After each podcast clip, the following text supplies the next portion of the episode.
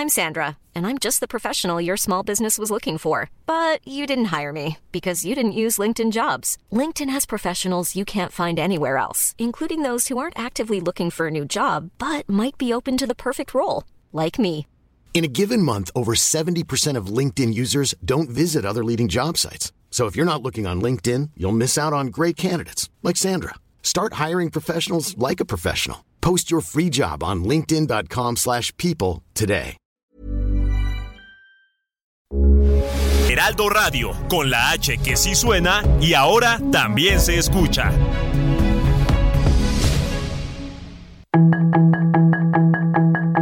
Tarde a tarde, lo que necesitas saber de forma ligera con un tono accesible. Solórzano, el referente informativo.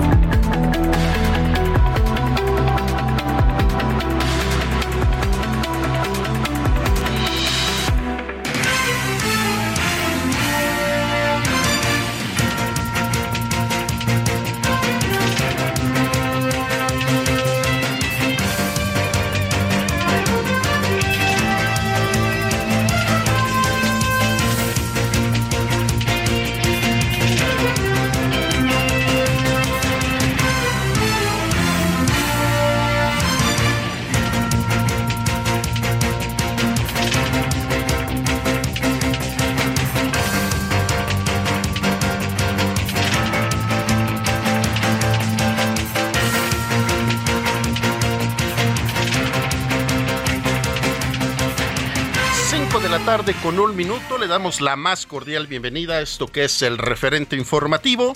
Y a nombre de su titular Javier Solórzano quien se ausentará unos días de esta cabina de transmisión le saluda Román García. Hoy estamos a jueves 23 de febrero del 2023 Eh, un día como hoy ya allá en Ucrania por el los usos de cambios horari- horarios, se cumple ya un año de lo que fue este inicio de guerra entre Rusia y Ucrania, una donde las tropas rusas cruzaron la frontera en varios puntos e invadieron Ucrania tras meses de tensión y acumulación de fuerzas militares.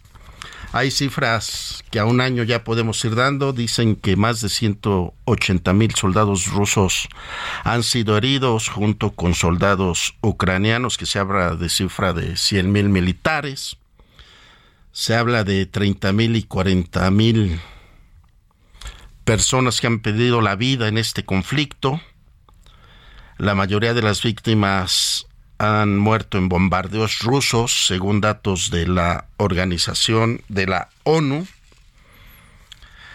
Y bueno, una situación que veíamos hace un par de días, la visita de Joe Biden, eh, apoyando a todos los ciudadanos, ciudadanos ucranianos, dando apoyo de más armamentos. Se dice que quien puede negociar y lidiar para que esto termine es el gobierno chino.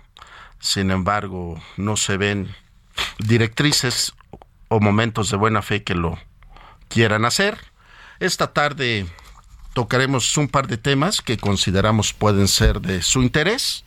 Vamos a hablar con el capitán Ángel Domínguez, él es el presidente del Colegio de Pilotos Aviadores y presidente del Frente por la Defensa de la Aviación Nacional. Particularmente con él le plantearemos tres asuntos, que sería el primero, se desea que Volaris estaba de acuerdo con el cabotaje, hoy ya sacaron un comunicado diciendo que no, que ellos no, con, lo consideran necesario, que al contrario, este, pone en riesgo la aviación nacional. ¿Se puede o no se puede recuperar la categoría 1 de aviación aquí en nuestro país? ¿Y qué opinan los trabajadores de Aeromar que ahora se han quedado desempleados y que presumiblemente la aerolínea Aeroméxico estará tratando de colocar a estos empleados para que sigan teniendo trabajo en la aerolínea de Aeroméxico.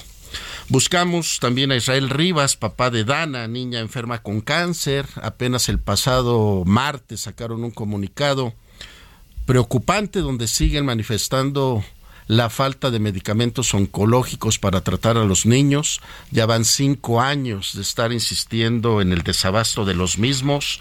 Escuchamos declaraciones de Hugo López Gatel, de Jorge Alcocer, de funcionarios y directores del sector salud de nuestro país, argumentando que es mentira que si hay medicamentos, que el sector salud de nuestro país está funcionando todo muy bien. Y hemos también buscado al analista político Quique Mireles. Ayer el Tribunal Electoral del Poder Judicial ordenó que una mujer sea la nueva consejera presidenta del INE.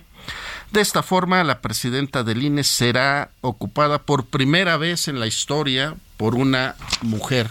Ya son los tres temas que le ofrecemos esta tarde aquí en el referente.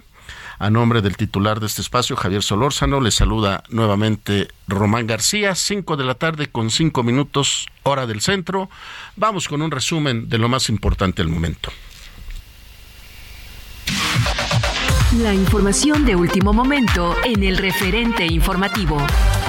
Ante las declaraciones de testigos en el juicio contra el exsecretario de Seguridad, Genaro García Luna, la Fiscalía General de la República investiga a su círculo cercano presuntos nexos con el narcotráfico, tras ser encontrado culpable de cinco cargos penales en Nueva York. Esto lo revelaron funcionarios del gobierno federal. Durante dos sexenios, Luis Cárdenas Palomino y Ramón Eduardo Pequeño ocuparon cargos de alto rango en la policía bajo el mando García Luna, cuando este era titular de la Agencia Federal de Investigación y de la Secretaría de Seguridad Pública. Ahora están en la mira de Estados Unidos por probablemente brindar protección al cártel de Sinaloa.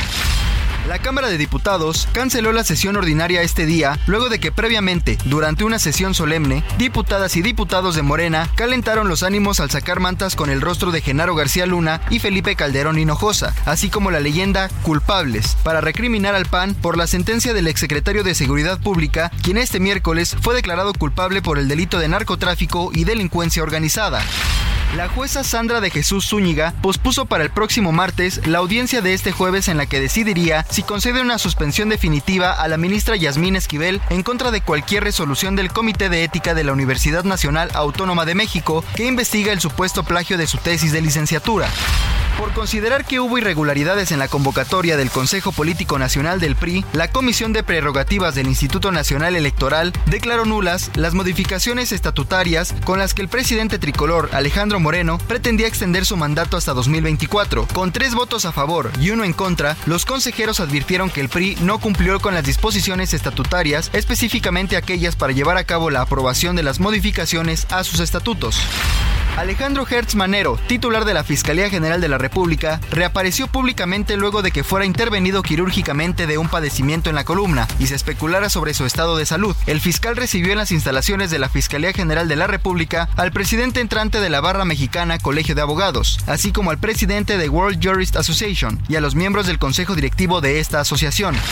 En la primera quincena de febrero, la inflación general anual disminuyó ligeramente y se ubicó en 7.76%. De acuerdo con el Índice Nacional de Precios al Consumidor, la variación quincenal fue de 0.30%, con lo que volvió a disminuir y se ubicó en su mejor nivel de las últimas cinco quincenas. En la sesión ordinaria de hoy de la Cámara de Diputados se prevé que se presente y turne a comisiones para su análisis una iniciativa que envió ayer el presidente Andrés Manuel López Obrador que propone reformar la Ley Federal del Trabajo para actualizar y ampliar la lista de enfermedades de trabajo e incorporar 115 tipos de lesiones con los cuales pasarían de 409 a 524 en la tabla para la evaluación de incapacidades permanentes resultantes de los riesgos de trabajo. Solórzano, el referente informativo.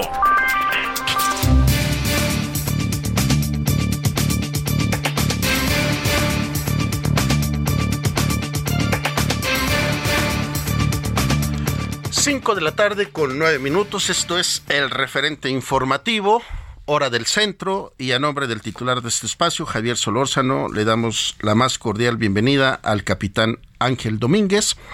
El capitán Ángel Domínguez es presidente del Colegio de Pilotos Aviadores y presidente del Frente por la Defensa de la Aviación Nacional. ¿Cómo estás, capitán? Muy buenas tardes. ¿Qué tal, Román? ¿Cómo estás? Me da muchísimo gusto saludarte y saludar a tu auditorio. Gracias por el espacio. No, hombre, agradecidos que nos consideres ahí en tu agenda. Capitán, pues varias varios temas en la aviación mexicana. Ahora sí que yo te dijera ¿Por dónde empezar? ¿Por Aeromar? ¿Por el cabotaje? ¿Por la categoría 1? Ahora por el espacio aéreo que ya fue aprobado, que va a estar en el resguardo de los militares. ¿Por dónde quieres comenzar, capitán Ángel Domínguez? Mira, Román, yo creo que lo, lo importante y lo que no debemos de perder de vista todos los mexicanos es el tema de la degradación.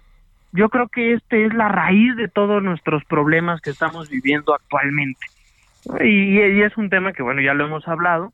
Son 20 meses ya en el que estamos en esta condición degradados a categoría 2 por parte de la FAA y que, bueno, pues evidentemente necesitamos reformar nuestra ley de aviación civil para adecuarla y para que esté a, a la altura de lo que queremos en la industria, ¿no? Eh, eh, lamentablemente tenemos en este momento en esa misma eh, modificación a la ley de aviación civil con algunos artículos que nos ayudarían a recuperar la categoría. Lamentablemente tenemos también el tema del cabotaje, que no tiene nada que ver y que, por cierto, es riesgoso, muy, muy riesgoso para México. Capital Ángel Domínguez, para el auditorio que nos escucha a lo largo y ancho de la República Mexicana, quienes no están familiarizados con el lenguaje de la aviación, la categoría 1 de la aviación mexicana quiere decir que las aerolíneas, si salen de territorio nacional, no pueden llegar a ciertas ciudades de otros países? No, lo que significa es, cuando la FAA, que es la Administración de Aviación en los Estados Unidos, ¿no? Eh, cuando la FAA te degrada categoría 2, lo que hace es le toma una fotografía a la situación de la aviación en ese momento. ¿Esto qué quiere decir? Que todas las rutas que México tiene autorizadas para ir hacia los Estados Unidos o desde los Estados Unidos hacia México se quedan congeladas y solo puedes mantener esas rutas. Es decir, tú no puedes abrir nuevas rutas hacia o desde los Estados Unidos, ni tampoco puedes incorporar nuevas aeronaves. Es decir, si tú, tú tienes una empresa de aviación y tienes cinco aeronaves y, te y nos degradan la categoría tú solo puedes utilizar esas cinco aeronaves. Si tú al día siguiente de la degradación compras otras cinco, esas otras cinco no pueden ir a los Estados Unidos, ni tampoco puedes abrir nuevas rutas. Nos queda perfectamente claro. Eso significa que no hay manera de tener un crecimiento y buscar nuevas expectativas de, de rutas, como bien lo dices, están ya las rutas fijas y no puedes abrir a otras ciudades. Definitivamente. ¿Y con esto qué pasa? Eh, no puedes darle vida ni a las empresas, es decir, no le puedes dar crecimiento a las empresas mexicanas, ni tampoco puedes hacer uso de la infraestructura aeroportuaria nueva con la que cuenta México. ¿A qué voy con esto? México fue degradado en mayo del 2021 y el Aeropuerto Internacional Felipe Ángeles fue inaugurado apenas en marzo del 2022. Eso quiere decir que no podemos hacer uso de esta infraestructura para aprovechar el mercado más importante, que es el de los Estados Unidos. Ahora, funcionarios de comunicaciones y transportes argumentan que esta degradación se debió a errores de administraciones pasadas, pero ya 20 meses sin poder resolverlos demasiado, ¿no, capitán? Definitivamente esto tiene que, esto no es de ahora, ¿eh? Claro que tronó, tronó en 2021, pero ese diagnóstico es correcto. Ese diagnóstico, claro que es correcto. Ah, no, es algo de ahora ni de esta administración, esto viene desde hace más de 30 años, ¿no? Que, que las administraciones no volteaban a ver a la aviación. Y esta administración ha volteado a ver a la aviación. Y yo creo que esta administración quiere democratizar la aviación con temas de, de, de derechos de pasajeros, que claro que son urgentes, los necesitamos. Pero tal vez algo que, que ha faltado es, es este diálogo ¿no? Para poder salir juntos, autoridades e industria, del tema de la categoría, ¿no? Porque, como bien lo plantea, si una aerolínea ahorita la fuerte que tenemos en nuestro país pues es Aeroméxico. Si quisiera ellos comprar más aviones, pues lo que hacen es comprar deuda porque no tienen forma de mover esos capitales a otras rutas. Así es, o, o y, y, eso incluso está ocurriendo ¿eh? con esta aerolínea que tú acabas de mencionar han intentado, han mejorado su flota tratando de dar un mejor servicio, porque evidentemente mejor tecnología es mejor servicio para los pasajeros y no la pueden utilizar en el mercado más importante que, insisto, es el de los Estados Unidos.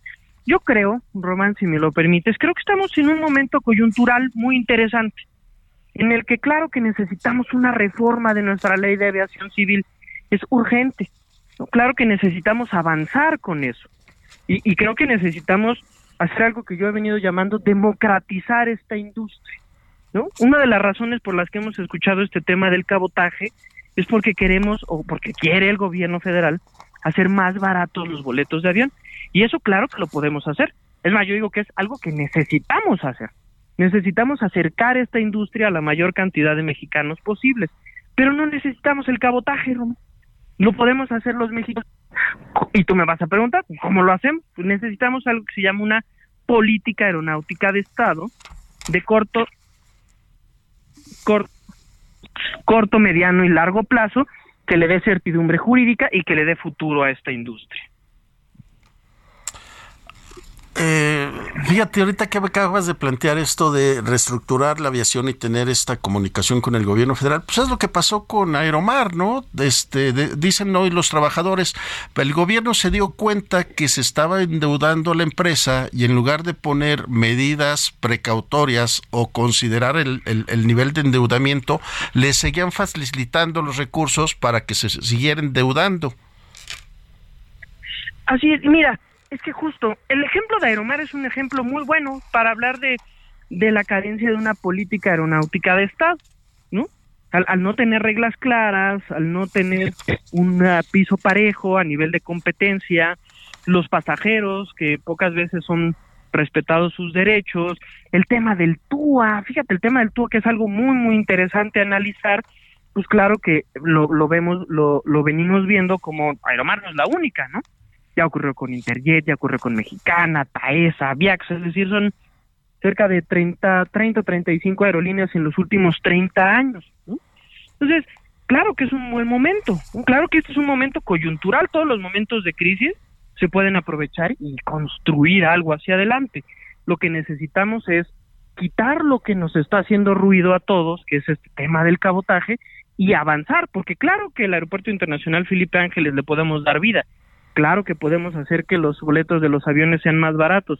Claro que podemos hacer que las aerolíneas mexicanas dejen de quebrar, pero necesitamos avanzar en conjunto, Román. Claro, porque este tema del cabotaje, capitán Ángel Domínguez, tiene que ver con que cualquier aerolínea extranjera que tiene su ruta, como tú lo dices, planeada ya de hace años, puede llegar a ese punto y decidir moverse a otro aeropuerto de manera local, hablando específicamente aquí en territorio nacional, para hacer lo que tú dices, el cabotaje, obras de carga y descarga y de pasaje. Así es. Sí, el cabotaje es permitir que no solo aerolíneas, habla de permisionarios, eh, la, la modificación a la ley que se propone. Entonces, es permitir que prácticamente cualquier aeronave con matrícula extranjera pueda venir a México a hacer vuelos nacionales, es decir, que tú puedas tomar un vuelo del Aeropuerto Internacional Felipe Ángeles hacia Monterrey y de regreso, ¿no? Y que, y, que eso está reservado solamente para los operadores o los concesionarios y permisionarios nacionales mexicanos. Y eso, lamentablemente, eh, a lo largo del mundo en donde esto se ha implementado, no garantiza necesariamente, ves más, no lo garantiza que los precios de los boletos van a ser más baratos con el paso del tiempo. Tal vez sí de inicio. Van a venir, van a tratar de aprovechar, ¿no? Y después, una vez que terminan con la competencia nacional, pues los boletos se van al doble o incluso al triple. Ese es el riesgo. Sí, pues no, no, no está nada fácil. Estamos totalmente este, en desventaja ante la aviación de otras este, aerolíneas extranjeras. Definitivamente. Y te voy a decir por qué. Porque en muchos lados, en muchos eh, países eh, extranjeros, eh, las aerolíneas tienen subsidios y eso no ocurre en México. Tampoco estamos pidiendo que el gobierno mexicano subsidie a las aerolíneas mexicanas. Yo creo que nadie, nadie está pidiendo esto. Pero sí necesitamos que haya reglas claras, que haya un piso parejo, ¿no? Y eso lamentablemente a nivel internacional no funciona.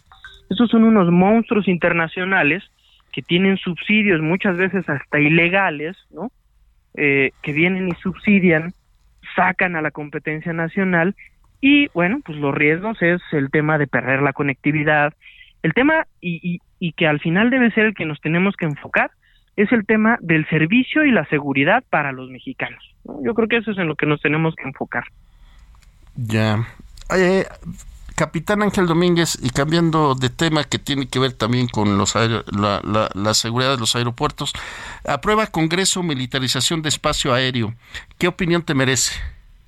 Mira, es un tema eh, que yo creo que hizo falta un poco también la, la opinión de la industria en este tema y poder avanzar de la mano. Hay muchas facultades en esta ley que se aprobó que ya tienen el día de hoy nuestras Fuerzas Armadas y que hacen un muy buen trabajo, por cierto, pero esas facultades ya las tienen. Yo creo que donde nos tenemos que enfocar, y vuelvo a lo mismo, es en fortalecer la ley de aviación civil y tal vez esas posibles lagunas legales que existían las pudimos haber resuelto a través de la ley de aviación civil y tener un marco normativo robusto, moderno, eficiente, que pueda estar modificándose continuamente. Aquí lo que vemos es, eh, con, este tema de la ley que se aprobó en, horas pasadas, literalmente ayer en el Senado, eh, es un tema de que operativamente, esperemos no, pero pudiera prestarse a entorpecer un poco los trabajos entre el servicio de tránsito aéreo, de control de tránsito aéreo y las mismas Fuerzas Armadas. Insisto, esperemos no y esperemos que, que podamos trabajar de la mano operativamente, pero sí hay ese riesgo. Ahora, capitán Ángel Domínguez, eh, eh, eh, esta comunicación no es como que en lo inmediato, porque si bien tenemos aeropuertos perfectamente ubicados y reconocidos y internacionales y locales, pero también hay una cantidad de, de pistas que hay en todo el país. ¿Cómo poder lograr esta comunicación y que el ejército tenga el control absoluto de ello? Es, más bien a través del espacio aéreo lo que van a estar vigilando y no necesariamente la infraestructura aeroportuaria. Para la vigilancia de los aeropuertos como tal, existe un Consejo Nacional de Seguridad Aeroportuaria. Lo que van a hacer a través de esta ley las Fuerzas Armadas es más bien, eh, eh, digamos que, mejorar o incrementar la vigilancia del espacio aéreo a través de los radares que están instalados, que esa es otra cosa necesitamos saber si México cuenta el día de hoy con la infraestructura tecnológica necesaria para hacer ese trabajo. Y si no la necesita, pues necesitaríamos saber cuál es el cuál es el impacto regulatorio de esta ley, es decir, cuánto más le va a costar a los mexicanos instalar esta capacidad de tecnología, que sí es necesaria, definitivamente es necesaria, pero vuelvo a lo mismo, creo que necesitamos eh, robustecer el todo y no ir robusteciendo poco a poco si implementáramos una política aeronáutica de Estado, insisto, en donde todo esto está contemplado, muy probablemente pudiéramos avanzar con un rumbo y con un sentido mucho más, mucho más firme, vamos a llamarlo así. Híjole, capitán, me da la impresión que, como bien lo dices, este, no se han sentado los legisladores con el sector de la aviación y toman decisiones de escritorio sin conocer todo lo que es la infraestructura y los alcances y la cantidad de dinero que se necesita para tener estos, estas leyes que se están aprobando. Mira, yo creo que en el tema de los legisladores, y, voy a hablar del tema que nosotros estamos muy, muy atentos, que es este tema de la reforma a la ley de aviación civil, porque si bien también la ley eh, del espacio aéreo, bueno, es así, fue mucho más rápida, pero quiero hablar eh, particularmente de lo que estamos viviendo en la modificación de la ley de aviación civil y ley de aeropuertos. Ahí creo, Román, que los legisladores están escuchando. Eh, acabamos de tener un foro hace un par de, semanas, están entendiendo que la aviación es una industria estratégica para el país y, bueno, esperamos eh, poder seguir socializando, porque hay que decirlo también, ¿eh? es una industria extremadamente técnica. Y, los legisladores necesitan tener esa información eh, sólida, técnica, para poder tomar decisiones que no beneficien a unos a otros, que a final de cuentas la investidura que tienen ellos, tanto diputados como senadores, es la de proteger a todos, absolutamente a todos los mexicanos. Entonces, en este tema de la ley de aviación civil y ley de aeropuertos, estoy positivo en que podemos eh, podemos caminar y transitar de la mano entre la industria y los legisladores sin sin mencionar ningún partido en específico porque creo que los 628 legisladores que son entre diputados y senadores, eh, necesitan escucharnos a, la industria, ¿no? Necesitan la idea es que nosotros seamos un instrumento de cambio junto con ellos. Capitán Ángel Domínguez, se nos acaba el tiempo, te buscamos más adelante, te agradecemos tu comunicación, buenas tardes. El referente informativo regresa luego de una pausa.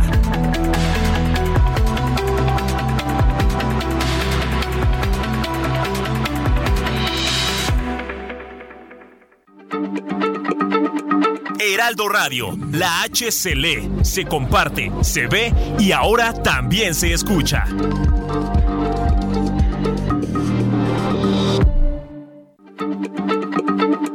Heraldo Radio, la H se lee, se comparte, se ve y ahora también se escucha.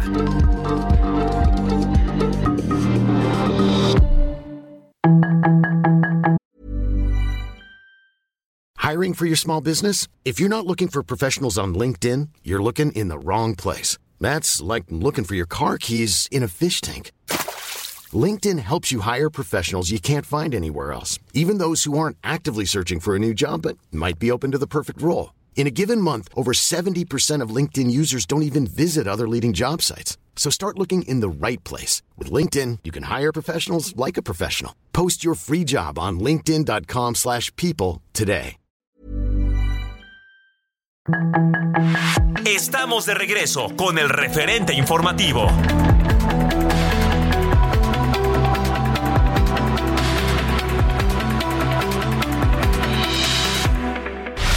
En el referente informativo le presentamos información relevante. Audiencia sobre el amparo de Yasmín Esquivel fue aplazada. Partido Acción Nacional se deslindó de García Luna. Ignacio Mier le pidió a funcionarios de Estados Unidos que se guarden sus comentarios sobre el Plan B. Federico Chávez toma protesta en el Congreso de la Ciudad de México para suplir a Christian von Roerich proponen que el estrés laboral, la ansiedad y la infertilidad sean enfermedades discapacitantes. Vicente Fox aseguró que su gobierno fue el más seguro tras el veredicto de García Luna. Inflación desaceleró en la primera quincena de febrero a 7.76%. Un hombre murió en el derrumbe de un pozo en Jalisco. Inseguridad impacta en el costo de la carne. Solórzano, el referente informativo.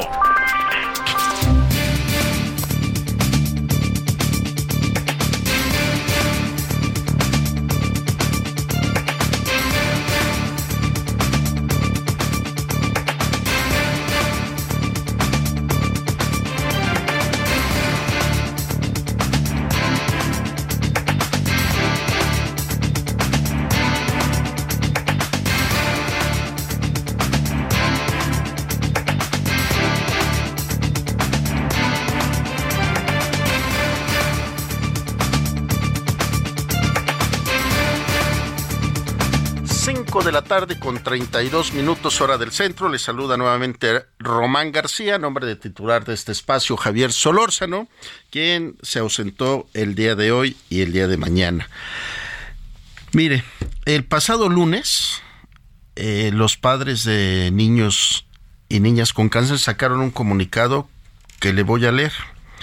Dice, los papás de niños y niñas con cáncer a prácticamente ya cinco años de desabasto de medicamentos que hemos padecido en todo el país, nos parece sumamente grave e indignante la declaración de la senadora de Morena, Margarita Valdés, donde dijo, y citamos textual, acerca del cuidado de los niños con cáncer, dice que la solución para combatirlo no es construir hospitales para atenderlos o para comprar medicinas, para tratar la enfermedad, la solución es que no se enfermen de cáncer. Eso es lo que dice una senadora.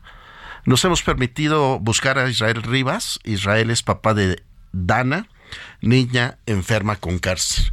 Israel, ¿cómo estás? Buenas tardes. Román, buenas tardes. Pues es un gusto platicar contigo al aire y desde luego también con el auditorio en Román siempre es un gusto platicar nuevamente y desafortunadamente pues de este lamentable, de este lamentable tema. Israel, cinco años ya eh, de andar ustedes padeciendo el desabasto de medicamentos, pero pues, el gobierno federal dice que no. ¿Qué, nos puedes decir al respecto? Eh, pues sí, Román, es, es, es indignante. Son una larga, larga, larguísima, diría yo, noche de cinco años de desabasto de medicamentos y en el que el gobierno federal ha salido siempre con una serie de absurdos pretextos, inclusive de inverosímiles pretextos, diría yo, eh, en Román, como tú te debes de acordar muy bien, el supuesto robo de, medicamentos que, que, que, me, que me trae a cuenta el sabotaje del metro, porque son así de absurdos sus, sus pretextos, ¿verdad?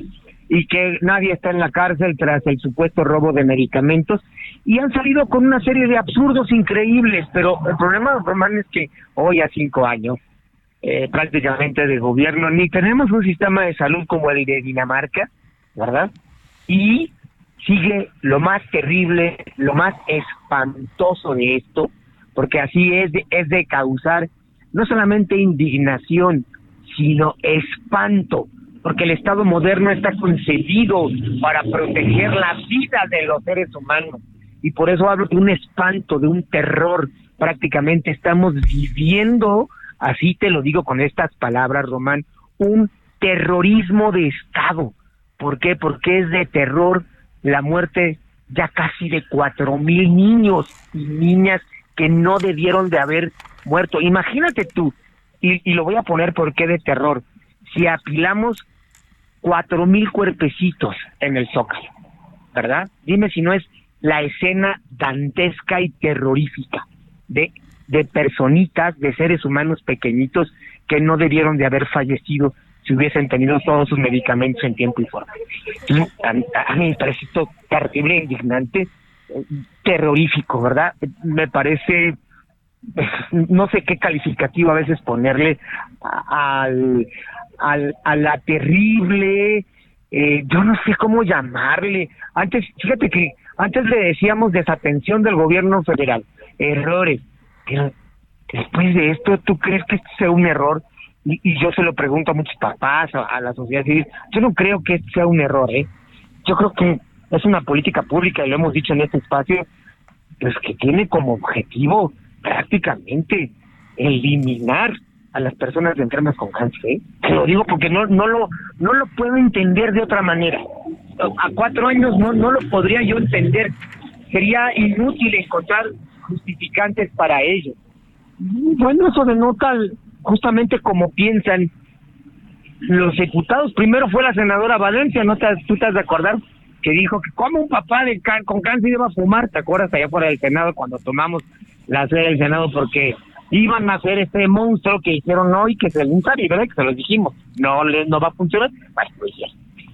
Y después fue eh, eh, otra senadora también que nos descalificó, te has de acordar, la, la, la entonces encabezada, la que encabezaba eh, la, la, en bancada del PT, que nosotros quisimos entrar a escuchar al salón de debates y eh, los eh, pues el debate del, del Insabi dijo que, que no se nos permitiera la entrada, ¿verdad?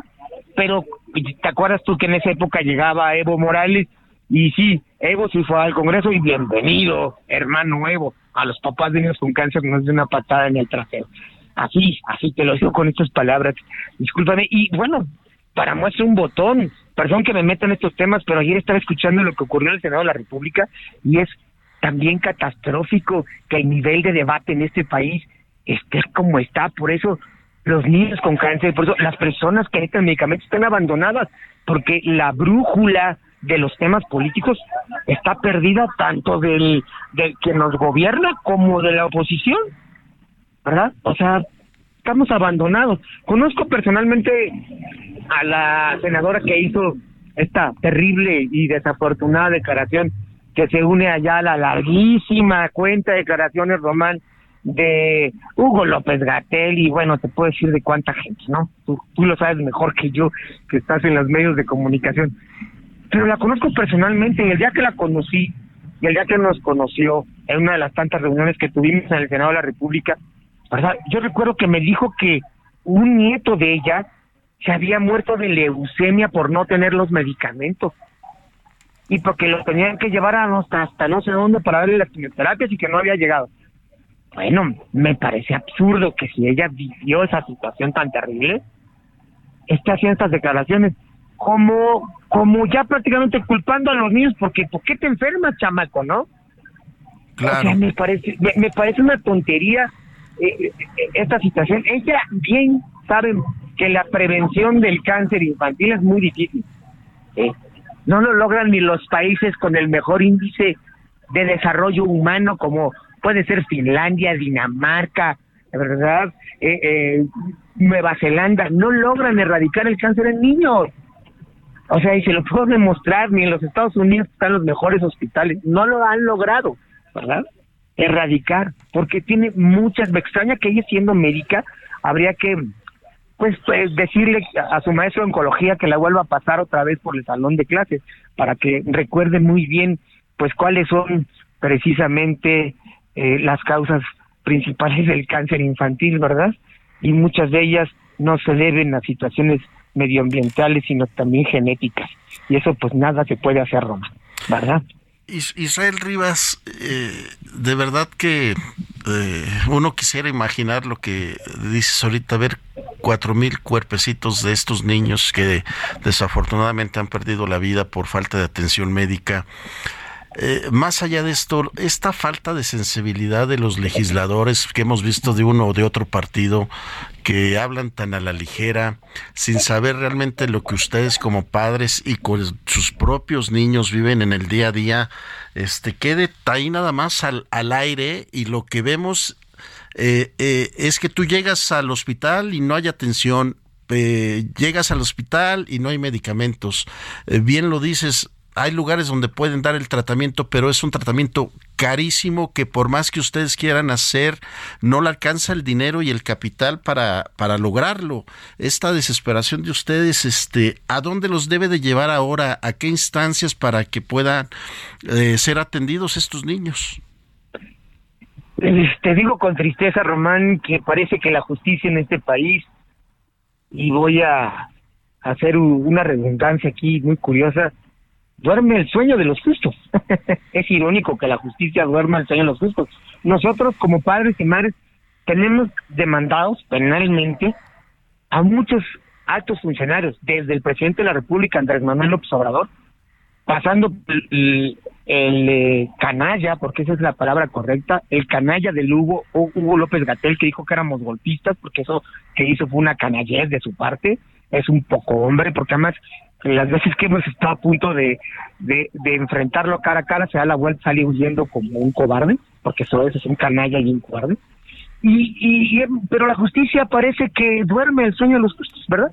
No hay en este país una verdadera justicia porque las demandas que están ahí en la, Fiscalía General de la República por genocidio, por eh, eh, colusión de servidores públicos y por otros tantos delitos, delitos, ¿verdad? Están ahí por abuso de autoridad en su modalidad de omisión, porque eso también han realizado una omisión, en la facultad de sus atribuciones están ahí, ¿no? Y yo veo complicado que en este sexenio, y yo veo complicado que en un futuro, si eh, eh, continúa este régimen, pues va, se vaya a hacer algo jurídicamente. Nuestra única esperanza es asistir a los órganos internacionales de justicia, Román.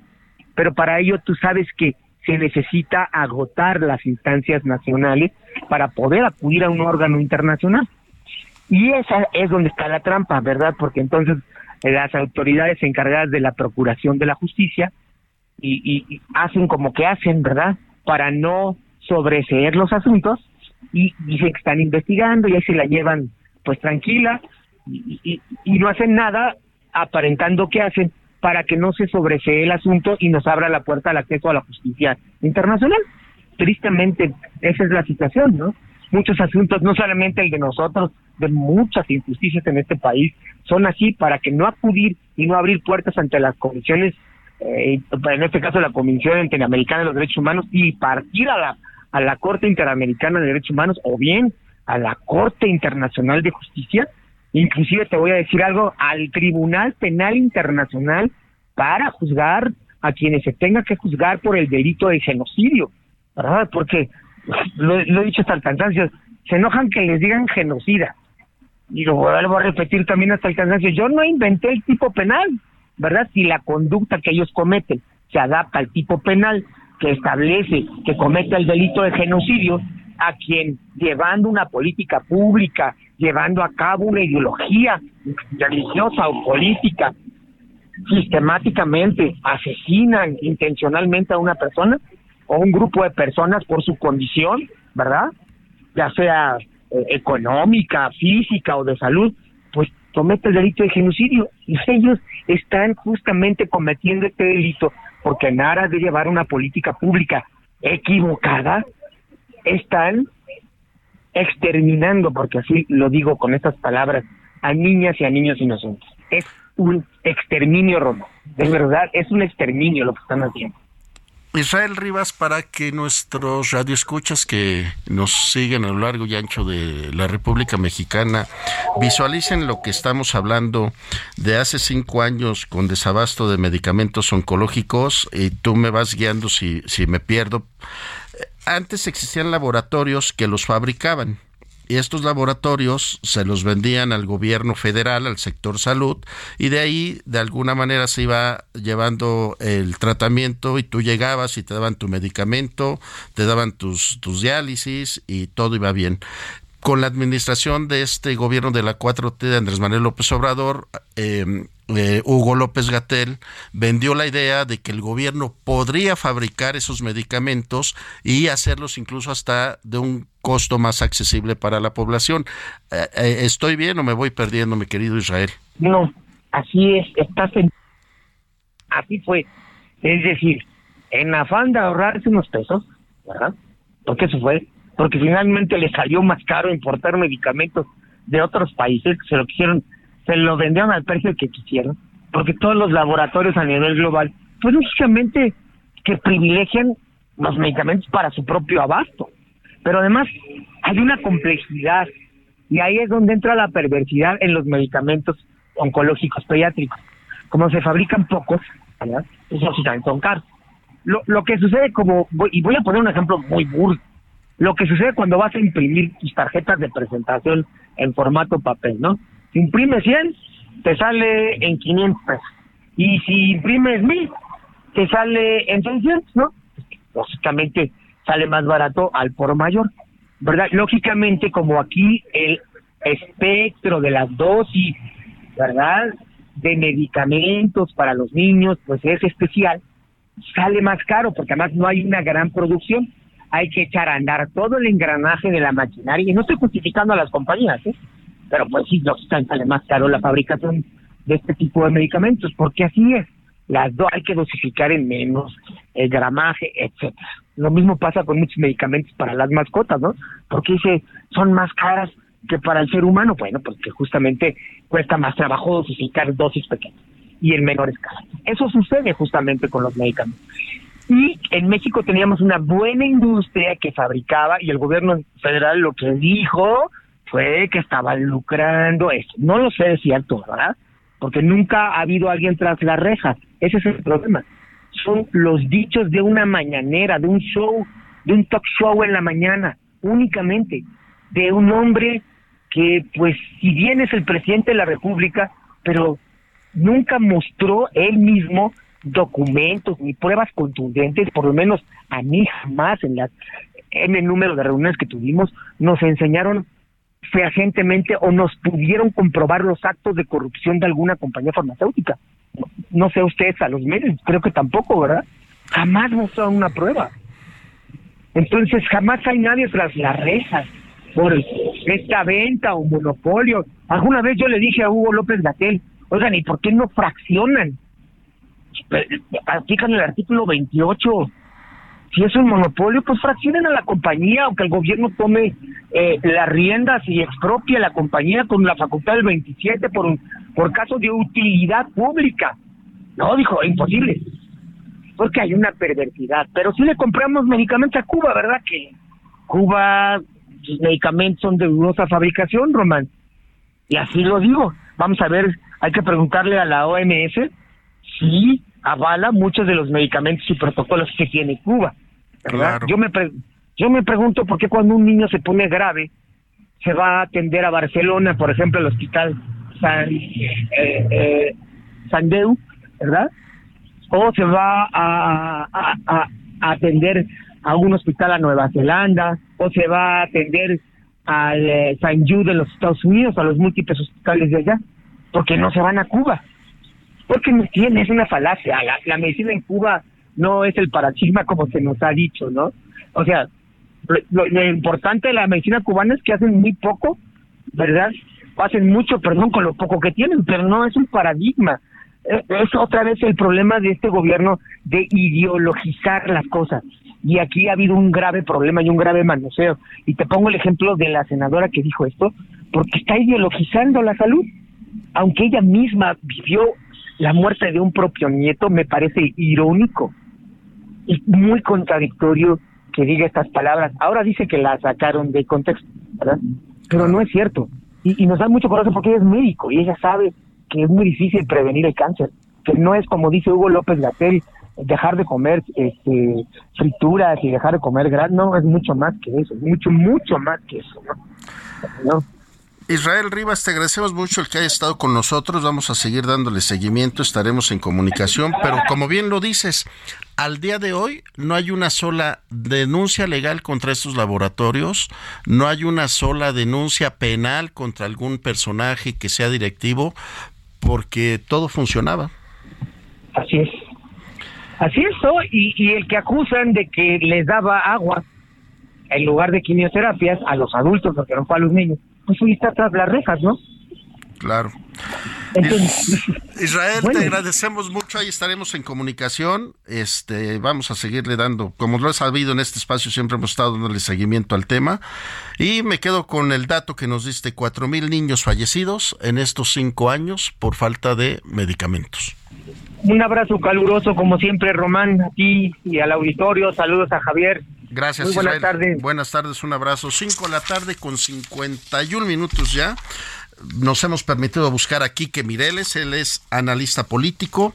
El Pleno del Tribunal Electoral del Poder Judicial de la Federación modificó por segunda ocasión la convocatoria emitida por la Cámara de Diputados para elegir a cuatro nuevos consejeros del Instituto Nacional Electoral a efecto de, la de que la quinteta para elegir presidente se integrada exclusivamente por mujeres. Quique Mireles, gracias por tomarnos la llamada. ¿Qué opinión te merece esto?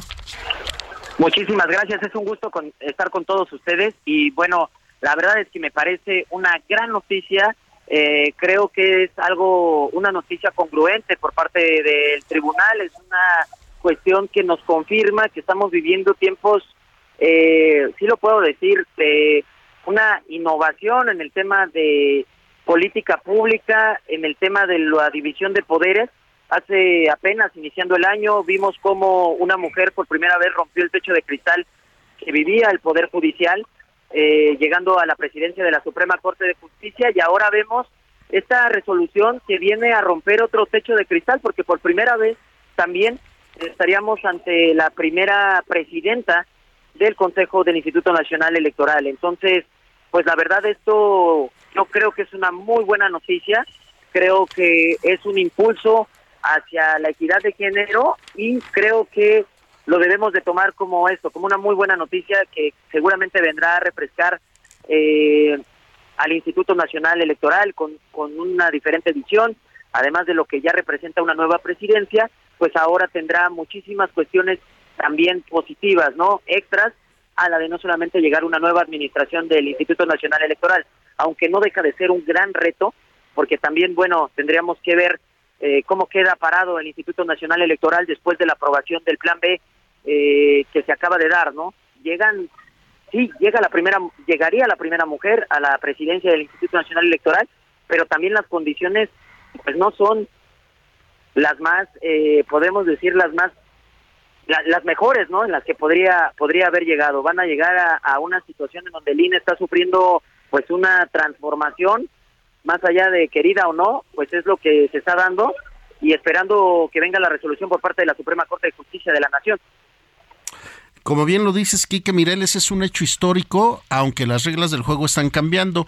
Se nos está acabando el tiempo, Quique, pero ¿qué opinas de que algunas consejeras del INE dicen que las reglas no están muy claras y que ellas no se sabe si pueden o no participar en esta convocatoria? Creo, eh, creo que tienen razón. Creo que hay muchas eh, lagunas que seguramente el tribunal tendrá que, aclarar porque evidentemente no hay como tal una restricción para que ellas pudieran participar, pero tampoco viene abiertamente eh, puesto que ellas pueden. Entonces, realmente podríamos entrar ahí en una, una laguna jurídica que creo que el tribunal se tiene tiene que buscar la manera de dejar dejar todo claro, ¿no? Porque desde ahorita si tú me preguntas pueden o no pueden, voy a decir en ningún momento dice que no, pero tampoco abre la puerta a que lo puedan hacer. Prácticamente las deja como en incertidumbre jurídica, ¿no? Quique Mireles, analista político, se nos acaba el tiempo, Quique, pero quisiera seguir esta conversación si no tienes inconveniente el día de mañana, cinco con cinco minutos que te busquemos para concluirla. Claro que sí, eh, abierto si quieres, nos vemos por aquí el día de mañana en tu espacio sin ningún problema. Te lo agradecemos mucho, Quique Mireles, analista político. Ya nos vamos en esto que es el referente informativo y al nombre del titular de este espacio, Javier Solórzano, se despide de ustedes Román García. Los esperamos el día de mañana, viernes 24 de febrero. Muy buenas tardes. Hasta aquí Solórzano, el referente informativo.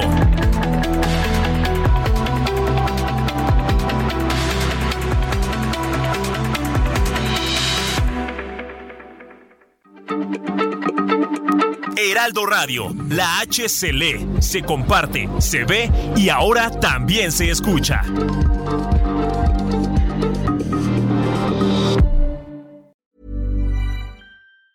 Planning for your next trip? Elevate your travel style with Quince. Quince has all the jet setting essentials you'll want for your next getaway, like European linen, premium luggage options, buttery soft Italian leather bags, and so much more and it's all priced at 50 to 80% less than similar brands. Plus, Quince only works with factories that use safe and ethical manufacturing practices. Pack your bags with high-quality essentials you'll be wearing for vacations to come with Quince. Go to quince.com slash trip for free shipping and 365-day returns.